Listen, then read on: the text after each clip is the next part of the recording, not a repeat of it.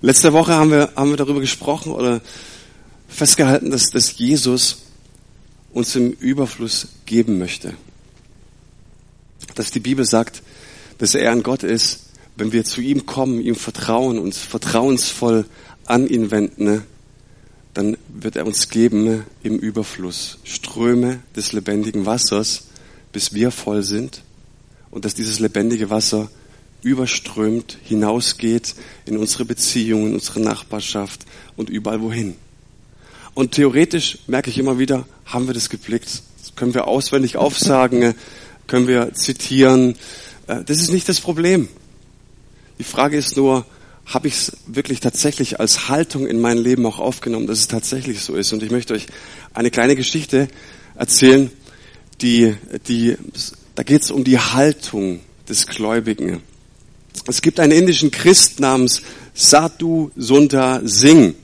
Der befand sich in den Himalaya-Bergen und betrat zum Rasten eine Höhle. Als er sich eben niedergelegt hatte, entdeckte er in der Tiefe der Höhle einen Tiger. Sadhu bat Gott, ihn zu retten und schlich sich dann vorsichtig davon. Und tatsächlich, das Raubtier bewegte sich nicht. Draußen überfielen Sadhu Singh gewisse Gewissensbisse. Er war doch ein Kind Gottes. Nicht er, sondern der Tiger hätte weichen müssen. So betete er dafür, betrat die Höhle erneut und dieses Mal schritt der Tiger hinaus und ließ Satu alleine. Ich finde das eine witzige Geschichte. Wisst ihr, ich weiß nicht, wie wir heute Morgen, in welcher Haltung wir gekommen sind. Wahrscheinlich haben wir heute Morgen nicht mit Tigern gekämpft, uns mit Tigern zu tun bekommen. Aber unsere Tiger sehen anders aus. Vielleicht Krankheit, Sorgen, Angst, Wut, vielleicht Charakterschwächen, über die wir immer wieder stolpern, Beziehungskrisen, die wir haben in den eigenen Familien. Ich weiß nicht, wie unsere Tiger aussehen, aber ich erlebe oftmals in meinem eigenen Leben, da ist eine große Gefahr und da ist auf einmal auf der anderen Seite das Wort Gottes, das mir so viele Verheißungen gibt. Und ganz ehrlich, ich schleiche mich so ein bisschen von diesen großen Gefahren weg und dann sage ich, oh Gott ist gut. Ich habe mich davon geschlichen. Aber was das Wort Gottes zu uns sagt, ist, hey, nimm das, was Gott über dich sagt und trag eine Haltung und geh dieser, mit dieser Haltung deinen Problemen, deinen Sorgen, deinen Nöten gegenüber. Weiß irgendjemand, von was ich rede? Wir fliehen vor vielen Dingen in unserem Leben. Wir wollen sie vielleicht nicht wahrhaben. Wir ignorieren sie einfach, weil sie vielleicht zu schmerzvoll sind. Aber die Tiger, die sind da. Und das Wort Gottes sagt uns, es geht nicht um die Flucht, es geht nicht darum, dass wir es nicht wahrhaben wollen, sondern dass wir mit Gottes Hilfe den Tigern in die Augen schauen und sagen, pass mal auf, ich kenne einen, der größer ist als du. Es gibt einen Spruch, der, der mich prägt, immer wieder, den ich immer wieder ausspreche. Sag dein Problem, oder erzähl Gott nicht deine großen Probleme, sondern sag deinen Problemen, wie groß dein Gott ist. Das ist eine Glaubenshaltung. Im Glauben, dazu lädt uns Gott ein, wir sollen eine Haltung einnehmen. Und die Frage ist, wie können wir denn eine Glaubenshaltung einnehmen? Was wäre ein erster Schritt dazu? Ein erster Schritt dazu wäre, und das sagt uns der Apostel Paulus, ein Mann, der die meiste Literatur im Neuen Testament geschrieben hat. Ein Mann, der leidenschaftlich die frühe Kirche gebaut hat. Ein Mann, der Missionar war. Ein Mann, der Gott geliebt hat. Und er schreibt einen Brief an die römische Gemeinde. Und zu denen sagt er im zwölften Kapitel, richtet euch nicht länger nach den Maßstäben dieser Welt, sondern lernt in einer neuen Weise zu denken, damit ihr verändert werdet und beurteilen könnt, ob etwas Gottes Wille ist, ob es gut ist, ob Gott Freude daran hat und ob es vollkommen ist.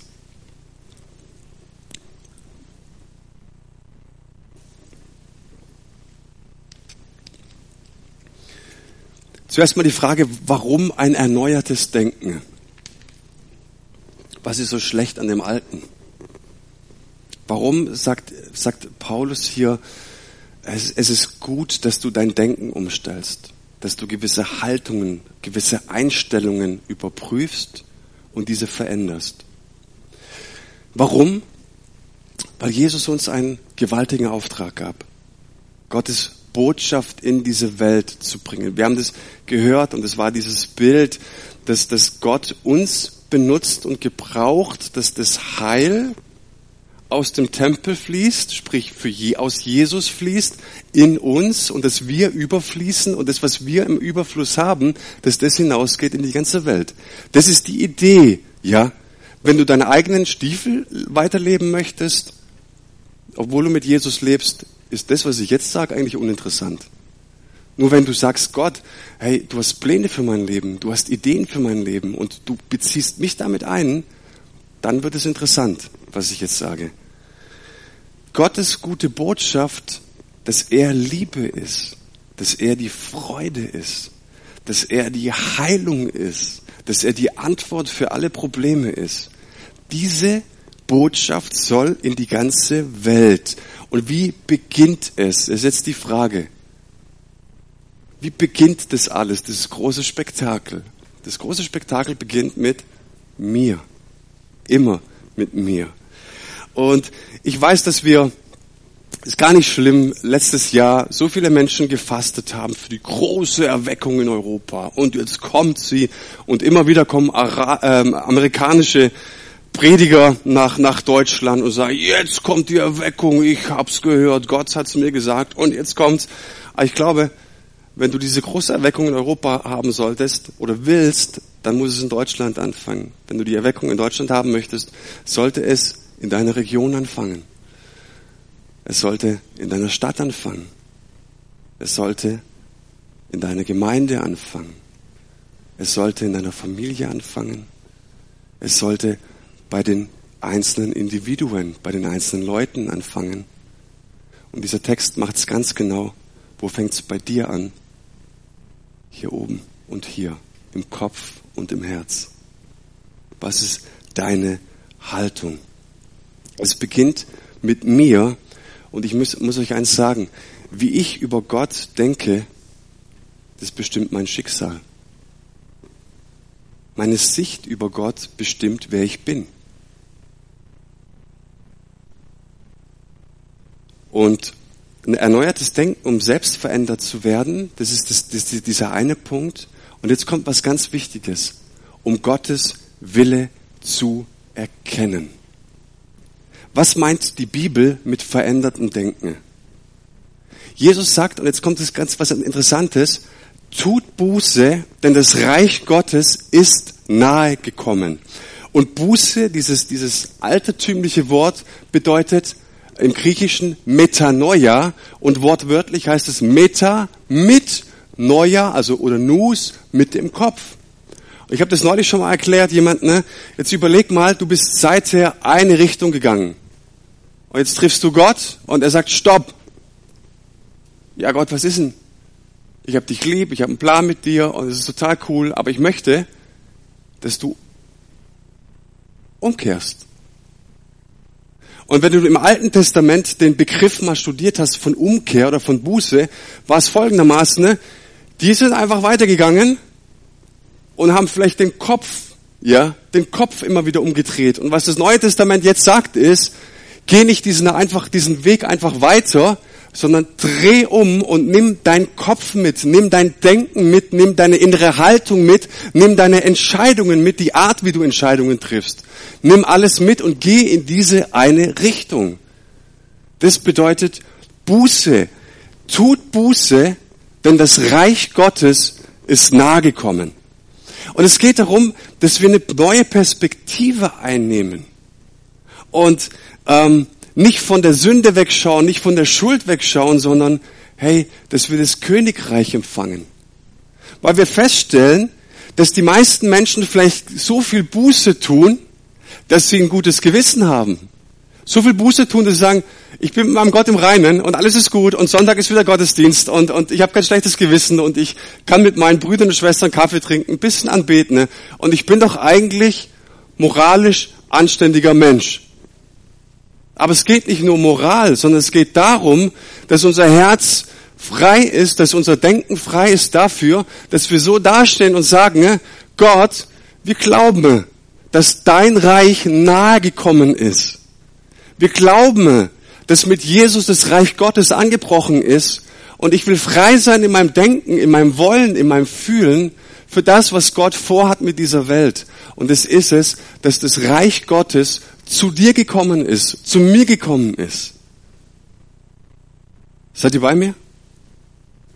Das ist die Idee. Was macht dieses erneuerte Denken? Es macht den Willen Gottes sichtbar für diese Welt. Es geht nicht nur um mich, es geht nicht nur um dich. Und was ist dieser Wille Gottes? Der Wille Gottes, der drückt sich so gut aus im Vater unser. Da heißt es, dass wir beten sollen, dein Reich komme, dein Wille geschehe, wie im Himmel, so auch auf Erden. So wie es im Himmel zugeht, da ist Freude, da ist Kraft, da ist Leben. So soll es auf der Erde sein. Und jetzt rat mal, wen Gott damit beauftragt hat, dass es so wird. Dich. Entweder du bringst Gottes Friede und Gottes Freude und Gottes Kraft in diese Welt, oder es bringt keiner. Und das ist die Perspektive, die Gott hat. Und wenn du den Dienst Jesu anschaust, er war gekennzeichnet davon. Er war zutiefst, dieses ganze Leben von Jesus war, ich komme und ich zeige euch, wie es im Himmelreich aussieht. Ich komme, ich, ich tu Wunder, ich leg die Hände auf, ich, ich, ich bin für euch, ich, ich zeige euch, wie Gott ist, damit ihr versteht, darum geht's im Himmelreich. Ich mache euch zu Kindern und ich bringe einer verwaisten Welt die Liebe des Vaters. Ich bringe einer verloren gegangenen Welt die Botschaft des Reiches Gottes. Und die Botschaft des Reiches Gottes ist, dass der dreckigste Sünder, dass der, der so eine riesen Schuld hat, dass der, der verloren gegangen ist, dass der, der eigentlich würdig ist, dass man ihn wegsperrt und, und irgendwo verschachert oder was auch immer, dass, dass Gott diesen so, so lieb hat dass Gott ihn aufheben möchte, dass Gott ihm vergeben möchte, dass Gott eine Idee und einen Plan für sein Leben hat und dass Gott dich reinwaschen möchte von dieser Schuld und von dieser Sünde und dass, dass Gott sagt, ich habe dich so, so lieb, du darfst noch mal neu starten mit mir. Jetzt als mein Kind. Das war Jesu Dienst. Und das ist das Reich Gottes. Und wir sind dazu berufen, diesen Willen Gottes für die Welt sichtbar zu machen. Dass dein Nachbar, dein Freund, dein, dein Arbeitskollege, wie auch immer, dass er, dass, dass er sieht, dass er in dein Leben schaut und sagt, da gibt es einen himmlischen Vater und der hat einen Willen, der möchte etwas. Er möchte dich. Er möchte dich. Und die Bibel sagt, dass wir Botschafter an Christi Stadt sind. Dass Jesus gegangen ist und gesagt hat, den Auftrag, den hast du jetzt. An einer anderen Stelle sagt er, wie mich der Vater gesandt hat, so sende ich euch. Wir sollen der Welt zeigen, dass Gott ein gütiger Vater ist. Wir sollen der Welt zeigen, dass Gott unendlich liebt. Das ist unser Kern, das ist unser Kernauftrag. Und ich habe einen Spruch dazu äh, gefunden, auch nochmal zu diesem erneuerten Denken. Was bedeutet das, dieses erneuerte Denken? Gott möchte, dass wir mit dem Kopf im Himmel sind und mit den Füßen auf der Erde. Ja? Dass du anfängst, wie Gott zu denken. Dass du anfängst, sein, in, in, in Furcht und in Ehrfurcht sein Wort wahrzunehmen, sagen, ich glaube, dass dein Wort Realität ist, dass dein Wort Wahrheit ist, dass dein Reich in meinem Leben angebrochen ist. Und ich möchte mit meinem Kopf, mit meinen Sinnen im Himmel sein und mit den Füßen aber ganz auf der Erde. Jetzt die Frage, was, was muss verändert werden? Lasst uns mal über ein paar Punkte sprechen. Was verändert werden sollte in meinem Denken, ist mein Gottesbild. Wie sehe ich Gott? Wenn ich meine Augen schließe und wenn ich Gott in, zwei, drei Sätzen beschreiben müsste, was, was würde ich auf zu Papier bringen?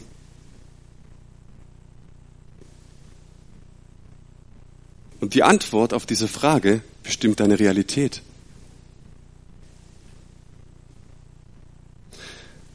Hosea, das war ein alttestamentlicher Prophet, der sagt, mein Volk geht zugrunde aus Mangel an Erkenntnis. Es geht nicht zugrunde, dass, dass, dass wir nicht wissen, wie wir jetzt mit Datenschutz umgehen sollen. Es geht nicht zugrunde, dass, dass wir nicht wissen, wie wir unseren Job erledigen sollen, wie wir unser Auto reparieren lassen, wie wir alle unsere Aufgaben erledigen. Daran geht das Volk nicht zugrunde. Das Volk geht zugrunde, sagt die Bibel, aufgrund von Mangel an Erkenntnis, dass sie Gott nicht kennt. Ich habe eben von diesem eifrigen Missionar Paulus gesprochen und wir sehen, dass er eine ganze Weile in seinem Leben unterwegs war und die frühe Kirche, die ist entstanden. Ähm, Jesus hat seine Jünger ausgesandt, hat seinen Heiligen Geist gegeben und sie sind rausgegangen, erstmal in ihre ganze Gegend und haben erzählt, was sie mit Gott erlebt haben.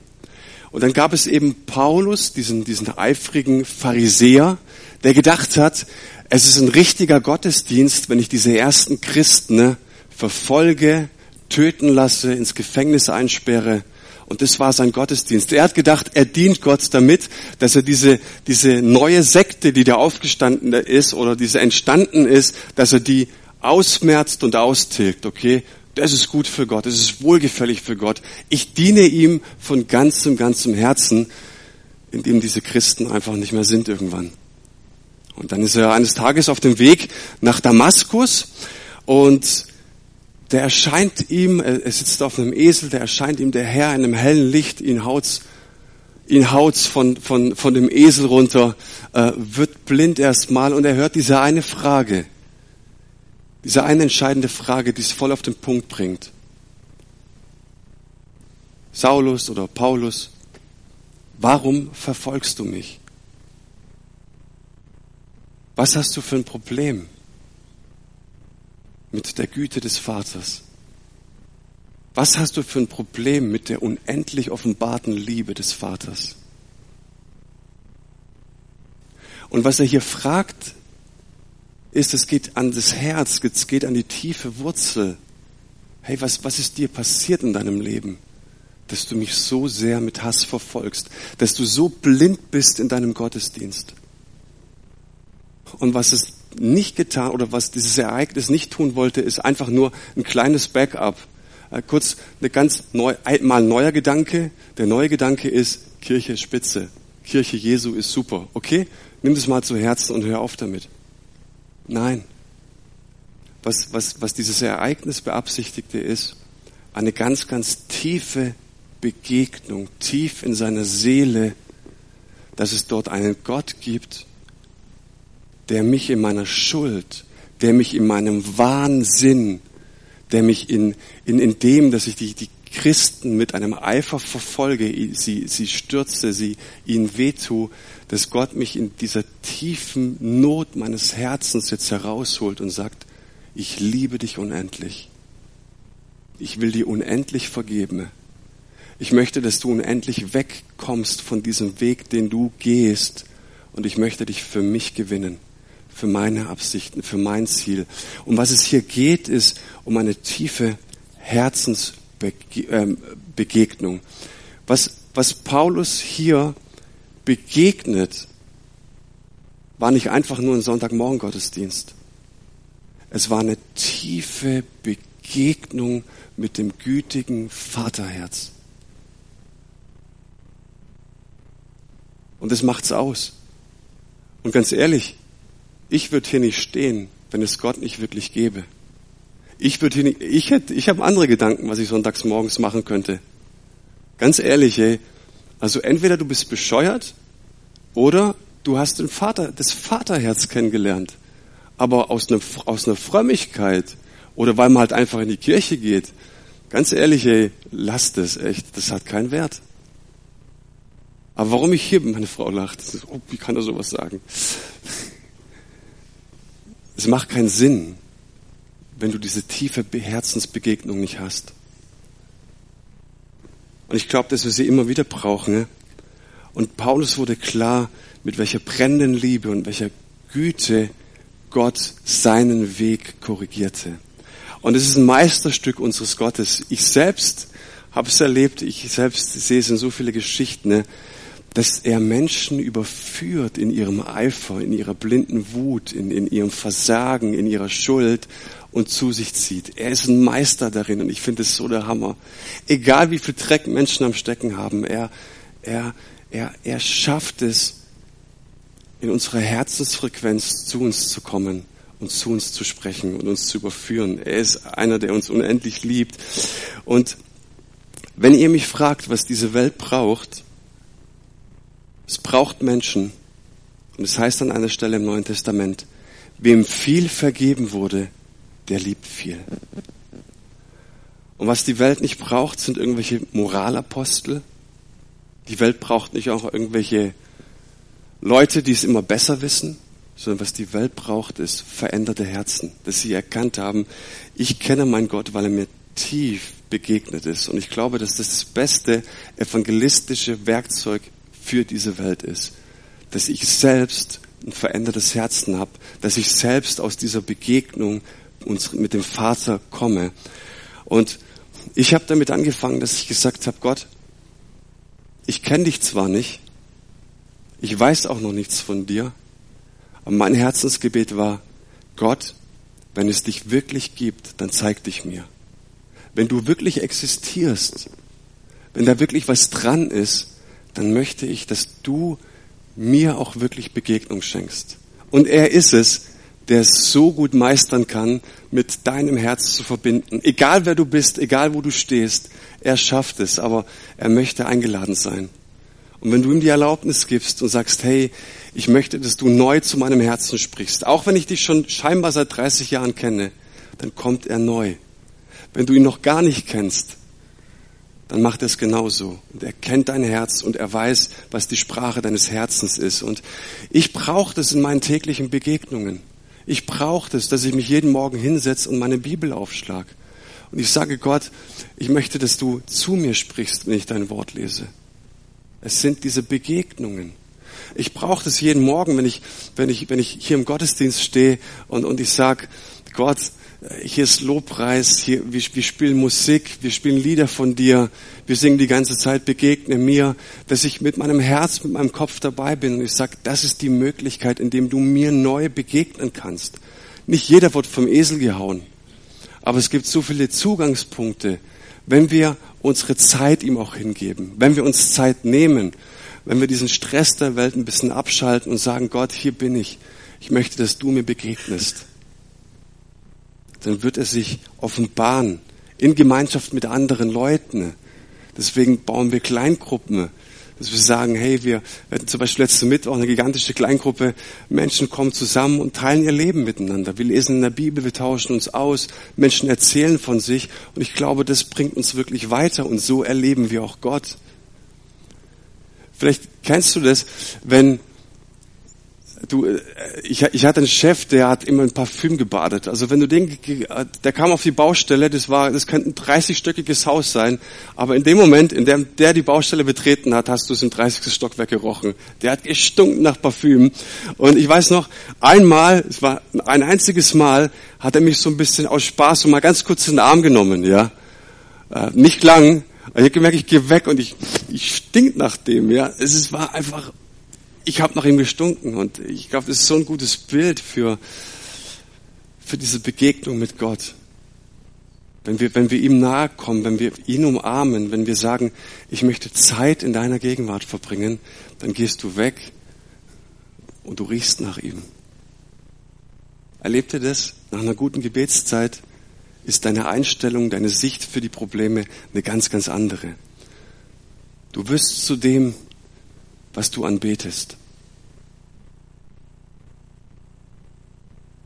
Was dein tiefer Herzenswunsch ist, zu dem wirst du auch. Wo sich dein Herz hinzieht, wo da, wo es dich hinzieht, das verändert dich. Positiv und negativ. Und wenn du Jesus nahe bist, dann bist du gefüllt mit Glaube, bist du gefüllt mit Zuversicht. Und äh, ich habe kürzlich einen Spruch gelesen, der, der mich so sehr abgeholt hat. Da hieß es, das Unmögliche wird sich vor dir verneigen, wenn du Jesu Namen auf den Lippen trägst. Aber das weißt du erst, wenn du aus der Begegnung kommst.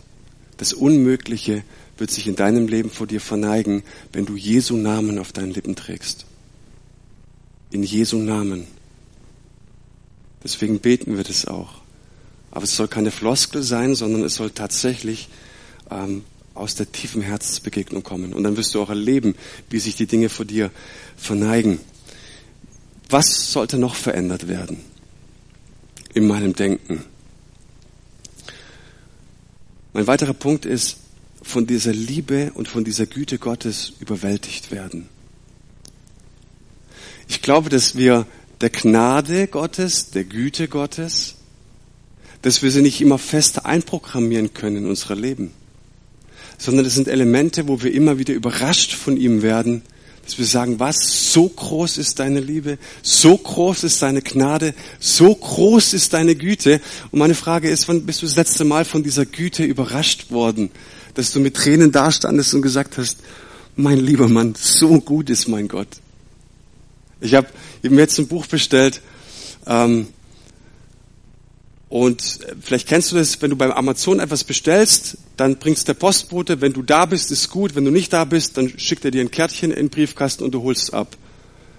Jedes Mal so. Es ist immer so. Du musst zur Post und du nerv, bist genervt, dass, dass du wieder zur Post warst und dass er nicht kam, als du zu Hause warst. Kennst du, oder?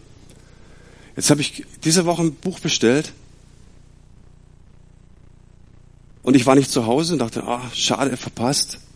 Zettelchen und ich wusste, okay, ich muss zur Post am nächsten Tag das Buch holen, wie es einfach so läuft. Am frühen Abend klingelt es und der Postbote ist da und bringt das Buch. Ich dachte, hä, das ist ja noch nie passiert. Das ist ja noch niemals in meinem Leben passiert, dass der nochmal kommt und das Buch bringt. Wisst ihr, wie der Titel von dem Buch ist? Gott ist gut. Es überwältigt mich immer wieder. Und weiter geht dieser Titel, er ist viel, viel besser, als du denkst. Spricht zu mir, spricht megamäßig zu mir. Gott ist gut. Und ich Ich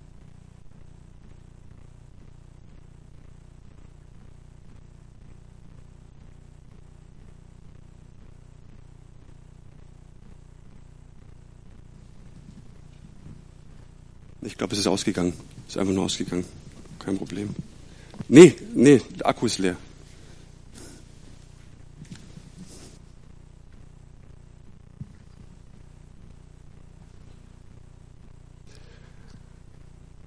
Und ich glaube, dass wir Gottes Wort und seine Verheißungen immer nur in diesem Maße glauben können, indem wir wirklich auch seine Güte geschmeckt haben und seine Güte gesehen haben. Wisst ihr, was ich meine? Du wirst Gott immer nur in dem Maße Vertrauen schenken können, wie er dir auch gleichzeitig in seiner Güte begegnet ist. In Hosea, dem Propheten, dem alttestamentlichen Propheten, da heißt es mal, danach werden die Israeliten umkehren, sie werden den Herrn, ihren Gott und David, ihren König suchen und voll fanger, banger Furcht zum Herrn und zu seiner Güte hineilen in der Späte der Tage. Das ist ein Gerichtsszenario. Und wie oft haben wir Gerichtsszenarien schon durchgespielt? Was am Ende passiert? Da kommt dieser böse Gott, dieser schreckliche Gott und vertilgt alles. Nein, was Hosea hier sagt ist, am Ende werden die Leute, die Menschen zu ihm hinfliehen. Sie werden sich vor ihm fürchten. Ne? Warum werden sie vor, sich, vor ihm fürchten? Ne? Weil sie seine Güte erkennen. Sie werden sich in seiner Güte bergen. Was für eine Verheißung. Gott ist Güte. Vielleicht hast du dich schon mal gefragt, was Gerechtigkeit bedeutet. Das Alte Testament wurde in die lateinische Sprache übersetzt. Und das Wort Gerechtigkeit, das wurde dort übersetzt mit Justitia. Und Justitia kennen wir wahrscheinlich vom Gericht. Es wird ein gerechtes Urteil anhand von Satzungen von Gesetzen getroffen. Wenn du schuldig bist, bist du schuldig. Das sagt uns Justitia. Im Hebräischen, also das ist die ursprüngliche Sprache des Alten Testaments, steht da aber nicht Justitia. Da steht Gerechtigkeit. Und es gibt einen Alttestamentler, also einen Forscher, einen Wissenschaftler, der hat sich alle Stellen ganz genau angeschaut, recherchiert, untersucht. Wo steht denn dieser Gerechtigkeitsbegriff? Und dieser Gerechtigkeitsbegriff steht immer im Kontext von Güte, Barmherzigkeit, Treue, Liebe Gottes. In jeder einzelnen Stelle des Alten Testaments, in dem Gerechtigkeit, also dieses schlimme Gericht Gottes kommt, steht immer im Kontext von Liebe, Güte, Barmherzigkeit. Dieser böse, böse Gott aus dem Alten Testament. Das fand ich stark, es hat mich umgehauen. Und, und wenn ich merke, dass das mein Denken erneuert, dass das meine Denke über Gott ist, das prägt mein Leben, das verändert meine Sicht auf diese Welt. Und ich glaube, lasst mich das sagen, wenn wir die Güte Gottes in unserem Leben hinterfragen, ist etwas krank in unserem Herzen.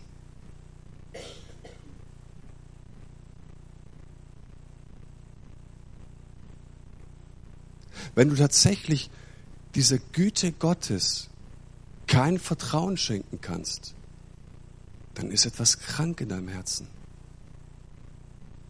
Weil Gott dich gemacht hat, dass du in seiner Gegenwart bist. Weil es Gottes Idee ist. Und ich glaube, dass es eine der gefährlichsten Krankheiten ist, mit der du rumlaufen kannst. Und ich glaube nicht, dass es normal ist, diese Güte Gottes zu hinterfragen. Ich glaube nicht, dass die Gemeinde davon inhaltlich betroffen sein sollte, dass es Menschen gibt, die Halleluja rufen, Gott kann alles, und auf der anderen Seite Menschen gibt und sagen, ja, ja, aber Gott kann auch anders. Und damit meine ich nicht, gib dein Gehirn an der Garderobe ab. Das meine ich nicht. Aber ich glaube, dass wir darüber sprechen sollten, ist, wenn wir dieser Güte und dieser Gnade Gottes grundsätzlich misstrauen, ist etwas nicht normal in unserem Herzen. Können wir gerne nachher drüber diskutieren, wenn du möchtest. Wenn du Jesus in den Evangelien betrachtest, hat Jesus irgendwann mal irgendjemanden stehen gelassen oder zurückgewiesen. Irgendjemand kommt zu Jesus sagt, Jesus, ich brauche eine riesengroße Hilfe. Jesus sagt, sorry, keine Zeit. Da kommt der blinde Bartimäus, Jesus ist unterwegs nach Jerusalem, ganz, ganz wichtiger Termin. Es geht dem Ende zu, er läuft nochmal durch Jericho, da kommt ein Blinder, irgend so ein Blinder, tut auch nichts zur Sache, ich muss jetzt die ganze Welt erlösen. Und er wirft sich vor die Knie, was du eigentlich nicht machen solltest. Das ist meine einzige Möglichkeit. Wenn dieser Jesus da ist, dann mache ich Halligalli und ich schreie und ich werfe mich ihm vor den Weg auf die Knie und ich schreie, Sohn Davids, bitte, erbarme dich meiner. Und Jesus hat gesagt, sorry, keine Zeit. Gestern wäre ein guter Tag gewesen. Gestern war ich da ein paar Kilometer weiter. Warum bist du da nicht hingekommen? Nein, Jesus rührte ihn an und hat ihn geheilt. Wie viele Menschen hat Jesus abgewiesen? Wie viele Menschen hat Jesus weggeschickt von sich? Ich finde keinen. Wie viele Menschen hat Jesus zu sich eingeladen und gesagt, die, die ihr mühselig und beladen seid, kommt zu mir, ich möchte eure, mein, eure Herzen erquicken. Wie viele? Die ganze Welt zu allen Zeiten.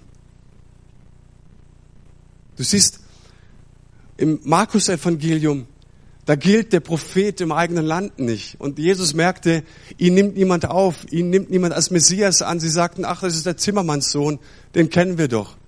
Und ein paar Sätze weiter steht da, und Jesus konnte nichts tun, außer einige Menschen komplett zu heilen. Das ist das Level von Jesus. Wenn keiner an ihn glaubt, wenn keiner ihm vertraut, wenn ihn alle wegschicken, dann kann er trotzdem noch Menschen komplett heilen. Am Teich Bethesda, man sagt, da waren ungefähr über 1000 Menschen. Und die warteten sehnsüchtig auf, dass sich da etwas bewegt im Teich. Und, und wenn sie dann hinkamen in den Teich, würde der Engel erscheinen und sie würden eine wundersame Heilung erfahren. Da lag halt ein Gelähmter. Und der hat halt ein bisschen Pech. Seit wie viel? 38 Jahren. Hast ein bisschen Pech. Jedes Mal, wenn sich das Wasser bewegt, solltest du halt der Erste sein. Und wenn du gelähmt bist, ist deine Aussicht auf Heilung ziemlich gering. Und Jesus kommt auf diesen einen und er heilt ihn und er nimmt seine Matte und geht nach Hause. Und hier kommt der Punkt. Was ist mit den anderen 999 Personen? Stimmt's? Das ist doch die Frage.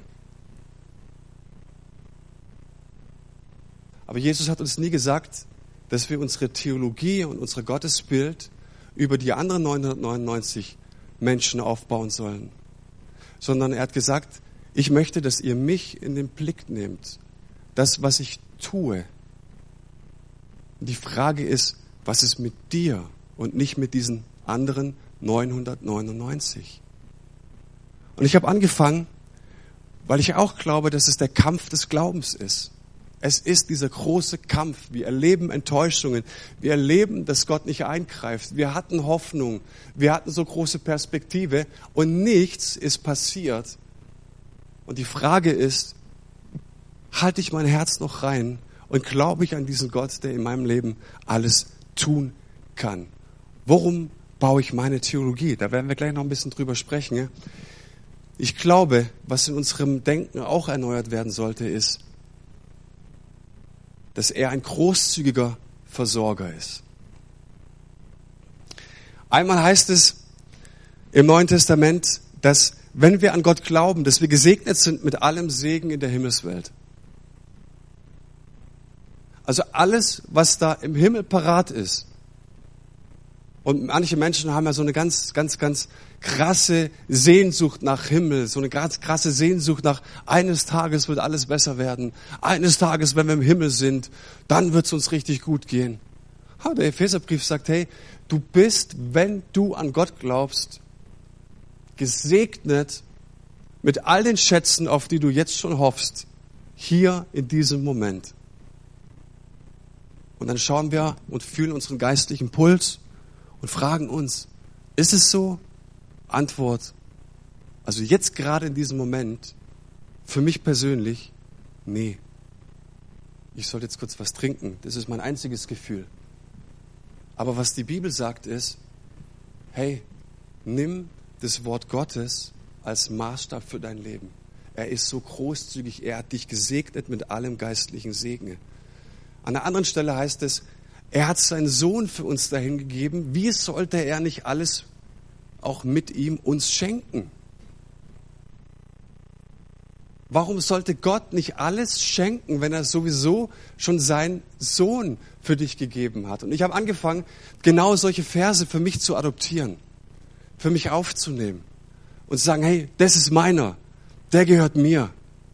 Den möchte ich mir jeden Morgen, wenn ich aufstehe, möchte ich mir rezitieren und sagen, ich glaube Gott dass du ein großzügiger Versorger bist. Ich glaube, Gott, dass ähm, wenn ich aufstehe morgens, dann bist du mit deinem Segen parat für mein Leben. Von ganzem, ganzem Herzen. Und wir glauben vielleicht, dass es eine Tugend ist, nicht so viel zu bitten. Ja, Gott ist ja schon so ein gnädiger Versorger. Gott ist ja schon so einer, der, der uns so unendlich gut versorgt. Er hat mir schon mal vergeben. Der hat mir vor 17 Jahren mal in einem Lobpreisabend gesagt, dass er mich so arg lieb hat alle 20 Jahre können wir mal vielleicht kommen. Nein, ich glaube, dass, dass, dass Gott uns einlädt, dass wir kommen und jeden Morgen sagen, und ich starte meinen Tag so, sagen, Gott, ich möchte heute das volle Maß, ich möchte heute das volle Maß an Segen, ich möchte heute das volle Maß an Zuwendung von dir, ich möchte heute das volle Maß an Behütung und Bewahrung erstmal für mich, dann für meine Familie und für meine Kinder und für meine Gemeinde. So starte ich persönlich in den Tag. Und es gibt Menschen, die sagen, ach, dürfen wir das? Können wir das? Wir sollen es. Ich bin sehr, sehr gerne im Wald unterwegs. Meine Frau nicht so. Die mag eher so Wiesen. Ich mag eher im Wald. Wald ist für sie immer so dunkel und so weiter. Aber was mir im Wald gefällt, ist, wir können sehr, sehr viel lernen von den Bäumen. So ein ganz großer Baum, der kann bis zu 120 Liter Wasser am Tag trinken. Fand ich stark. Und ich bin noch nie durch den Wald gelaufen und gesagt, sag mal, So krasse Egoisten seid ihr. Echt, gibt's ja gar nicht. Ihr trinkt den Sträuchern alles weg. Bist du schon mal durch den Wald gelaufen und gesagt, der Baum ist egoistisch? Nee. Sondern was der Baum macht, ist, er streckt sich nach Leben aus, um Leben weiterzugeben. Du musst irgendwas zu geben haben. Vielleicht seid ihr schon mal geflogen. Und am Anfang jedes Fluges kommt eine Einweisung, die totlangweilig ist. Ich bin schon oft geflogen und ich höre da gar nicht mehr zu. Äh, und da geht es darum, dass wenn eine Not ist ähm, und das Wasser abschmiert, vielleicht auf dem, auf dem See oder was auch immer, im Meer, da gibt's Westen, die du anziehen solltest. Äh, und wenn es äh, Turbulenzen in der Luft gibt, ähm, dann fallen Sauerstoffmasken herunter. Und dann gibt's eine ganz wichtige Anweisung. Zuerst immer du. Mach nicht auf Lebensretter. Zuerst nimm du die Sauerstoffmaske und hilf dann deinem Nachbarn. Stimmt's? Ich habe noch keine andere Anweisung gehört. Und wenn du heute oder wenn du im Sommer pflegst, beobachte es mal und nimm das vielleicht als Gottes Reden. Dass du sagst, hey, ich muss irgendetwas zu geben haben in meinem Leben. Und wenn ich nicht jeden Tag um seinen Segen bitte, dann habe ich nichts zu geben. Ganz ehrlich. Ich glaube, dass wir eine Verantwortung von Gott bekommen haben und diese Verantwortung ist, dass wir das Königreich Gottes auf der Erde sichtbar machen. Ich glaube, dass wir die Verantwortung für mehr haben und das unterscheidet uns von sozialen Einrichtungen. Es gibt gute soziale Einrichtungen mit einem guten Wert, mit einem guten Nutzen. Sie helfen Menschen, sie begleiten Menschen.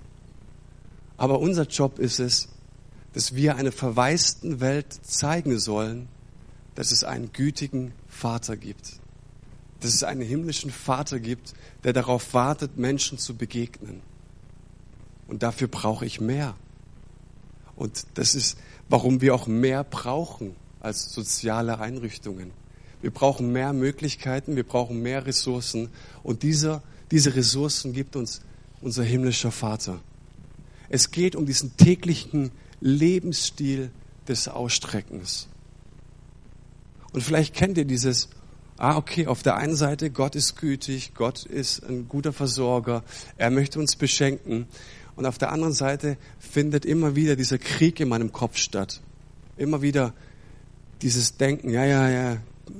Und ich weiß, dass es Menschen gibt, die sitzen hier drin und sagen, komm du mal in meine Situation. Du hast so leicht reden komm du mal in finanzielle Engpässe. Verlier du mal einen lieben Menschen. Komm du mal in die Nöte, die ich habe. Das ist ein Kampf des Glaubens, über den ich hier spreche. Und ich glaube, dass Enttäuschungen gefährlicher sein können als Irrlehre, als jemand, der dir ein falsches Evangelium erzählt. Du hast heute die Möglichkeiten im Internet so viele Predigten anzuhören. Selbst wenn ich einen Quatsch erzähle, du würdest irgendwie auf einen guten Weg kommen mit guten Gedanken. Das Problem ist aber, eine Enttäuschung, die killt dich. Und vielleicht kennst du dieses Bild des Boxkampfes, Du steigst in den Ring, Schwergewichtsweltmeisterschaft, es geht um alles, du hast trainiert. Du sagst dir die ganze Zeit, wenn Gott mein Partner ist, dann mach meine Pläne groß. Wenn ich den Jesu Namen auf den Lippen trage, dann wird sich alles von mir verbeugen. Und du hast dich vorbereitet. Und du gehst voller Elan und voller Glauben in diesen Boxkampf. Und die erste Runde beginnt, ding, ding, ding. Und du gehst rein. Und in den ersten Sekunden kriegst du vollen Jab, bam. Und du merkst irgendwie, nach dem Ding, das Ding ist vorbei. Und du schleppst dich noch irgendwie so durch die erste Runde und bist noch voller Glauben und bist noch irgendwie voller Hoffnung und sagst, Gott kann alles wenden. Und dann stehst du auf zur zweiten Runde und der Typ holt aus und pam, voll in die Mitte und du gehst zu Boden. Sorry dieses Wort, aber du hast voll auf die Fresse bekommen. Und du liegst am Boden und weißt, das Ding ist vorbei. Die Frage ist doch, wie kommen wir mit dieser Enttäuschung klar in unserem Leben? Wir haben gehofft, wir haben gebetet, wir haben den Namen Jesu proklamiert und es ist nichts passiert. Die Dinge geschehen. Das passiert. Das ist mir schon passiert. Das wird mir noch passieren. Es wird euch wahrscheinlich passieren. Trotz des gütigen Vaters. Es kommt. Aber ich glaube, dass jede Enttäuschung, die nicht heilend von Gott berührt wurde, die verunreinigt sich, die eitert und unsere Seele infiziert sich. Und sie raubt uns mit der Zeit unsere emotionale und auch unsere geistige Stärke. Wenn du diese Dinge nicht los wirst, wenn du diesen KO nicht verarbeitest, wird es dich für den Rest deines Lebens runterziehen, es wird dich kränken, es wird dich schwach machen. Wie kommst du aus dieser Enttäuschung raus? Sei ehrlich zu deinem Gott. Wir haben so eine wunderbare Verheißung. Es heißt im Hebräerbrief im Neuen Testament, lasst uns mit Freimütigkeit hinzutreten zum Thron der Gnade, damit wir Barmherzigkeit empfangen und Gnade finden zur rechtzeitigen Hilfe. Du darfst jederzeit zu deinem Gott kommen. Und wie viele Menschen gehen davon aus, dass sie doch eigentlich alles von Gott kennen und alles von Gott wissen und ihn verstanden haben und es hat nicht funktioniert und dann rennst du vor Gott weg. Aber es sind die Zeiten in unserem Leben, in dem Gott neu in unsere Herzen sprechen kann. Und es ist so wichtig, dass wir uns die Zeit nehmen, vor unseren Gott zu kommen und zu sagen, Gott, hier bin ich. Hier ist mein Herz. Hier ist meine Enttäuschung. Hier ist mein gebrochener Glaube. Hier sind meine gebrochenen Erwartungen. Hier ist das, dass ich mit ganzem Herzen dir vertraut habe und dass du mich enttäuscht hast. Hier bin ich. Gott, ich kann nicht mehr an dich glauben, dass du ein gütiger Vater bist. Ich schaffe es nicht zu glauben, dass du ein guter Versorger bist in meinem Leben. Ich habe aufgehört, daran festzuhalten, dass du alles kannst in meinem Leben.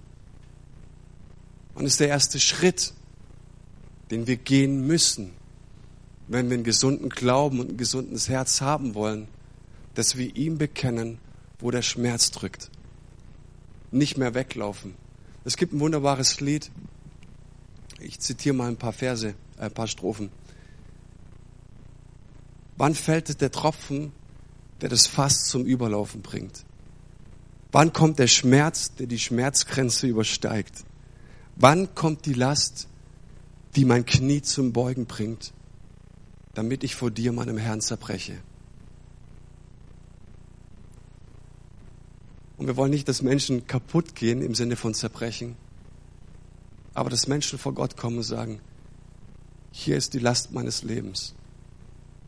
Und ich will, dass du sie jetzt heilst. Und ich will nicht von ganzem Herzen Mauern drum bauen, und ich will auch nicht von ganzem Herzen daran festhalten und für mich kämpfen und verkrampfen, sondern ich möchte Gott vor dir zerbrechen. Ich möchte, dass du es heilst. Hier bin ich. Und ich habe angefangen, auf Gott zu hören und ich tue es in dem Maße, dass ich mir andere Menschen suche. Menschen des Glaubens. Menschen, denen ich vertraue. Menschen, auf die ich zugehe und sage, hast du mal Zeit, dass du meine Geschichte anhörst? Ich habe sie Gott schon gebracht. Kannst du mir helfen? Kannst du für mich beten? Ich suche Trost in seinem Wort. Ich suche Trost in den Psalmen, in denen ich so viele Menschen sehe, die vor mir gegangen sind. So viele Menschen, die durch dunkle Täler gegangen sind. So viele Menschen, denen so eine krasse Ungerechtigkeit passiert ist. Die vor Gott schreien, die Gott alles schimpfen, die Gott überhaupt nicht mehr vertrauen können. Das steht auch in der Bibel. In der Bibel gibt es auch den Inhalt, ganz bewusst, dass es da Menschen gibt, die nicht mehr die Kraft hatten zu glauben, die nicht mehr die Kraft hatten zu vertrauen. Und ich finde Hoffnung und Perspektive in seinem Wort. Ich finde Hoffnung und Perspektive, wenn ich mich Menschen anvertraue. Und ich empfange Frieden. Ich möchte seinen Frieden empfangen. Und dieser Friede kommt, wenn ich vor ihm war. Sein Wille für mein Herz, für mein Leben ist Friede und Freude. Ein Frieden, der mein Verstand übersteigt. Es gibt aber etwas, was uns hindert, Frieden zu empfangen. Und wisst ihr, was das ist? Mein Recht verstehen zu wollen. Das nimmt dir keiner, das nimmt dir Gott auch nicht. Wir haben das Recht, verstehen zu wollen. Wir wollen verstehen. Aber was Gott sagt ist, wenn du, wenn du meinen Frieden empfangen musst, wenn du etwas empfangen willst, musst du mit offenen Händen dastehen. Und wenn du nicht mit offenen Händen dastehst, kannst du nichts empfangen. Und was du loslassen musst, ist, dass du um jeden Preis verstehen willst. Dann werde ich Frieden empfangen, der den Verstand übersteigt. Und Heilung beginnt nicht mit dem Verstand oder dem Intellektuellen, sondern Heilung beginnt immer hier in unserer Seele und unserem Herzen. Und alles, was ich von meiner seelsorgerlichen Grundausbildung verstanden habe, ist, wenn Menschen durch schlimme Phasen gehen, stellt man die Frage, warum, immer hinten an. Immer. Weil das Warum uns kaputt macht. Weil das Verstehen wollen uns fertig macht. Was wir brauchen, ist ein geheiltes Herz. Und dann kommen später auch die Antworten, weil wir die Antworten dann in einem anderen Licht sehen können.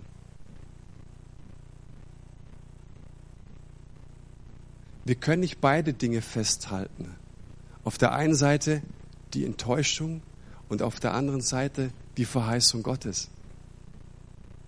Sondern es ist die Frage, möchten wir eins loslassen, ne, um das andere zu empfangen und zu ergreifen.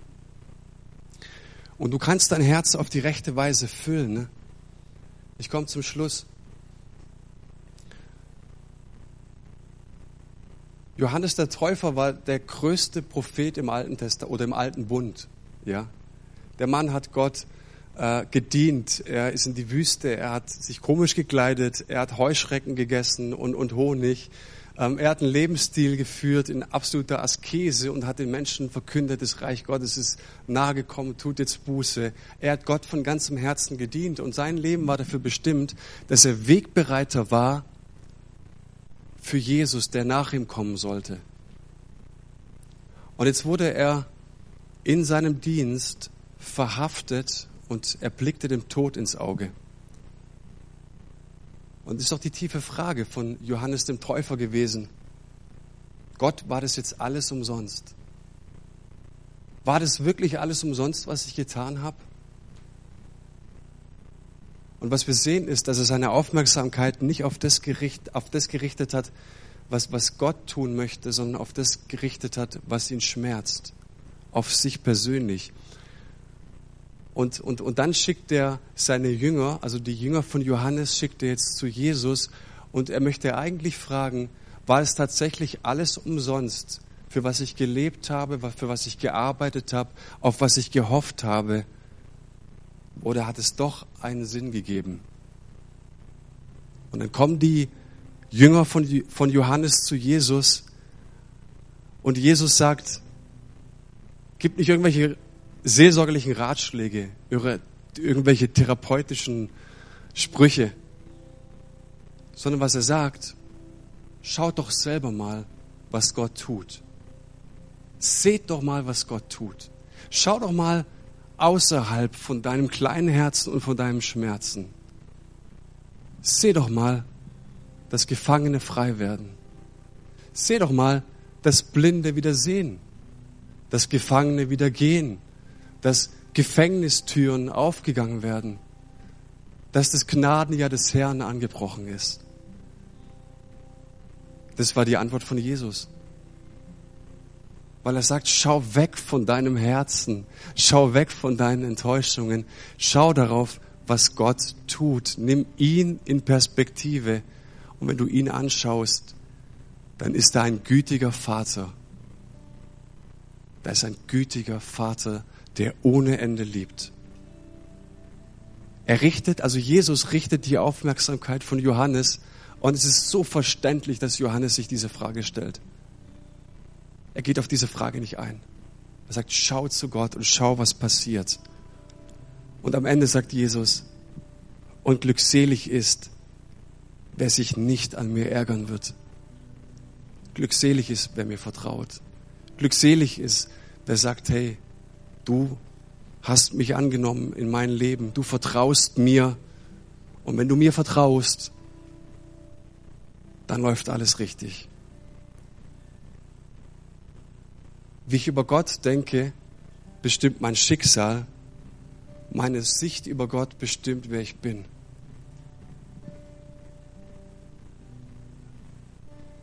Jesus sagt, der Dieb kommt, um zu stehlen, zu schlachten und zu vernichten. Ich aber bringe Leben und dies im Überfluss. Ich bin der gute Hirte.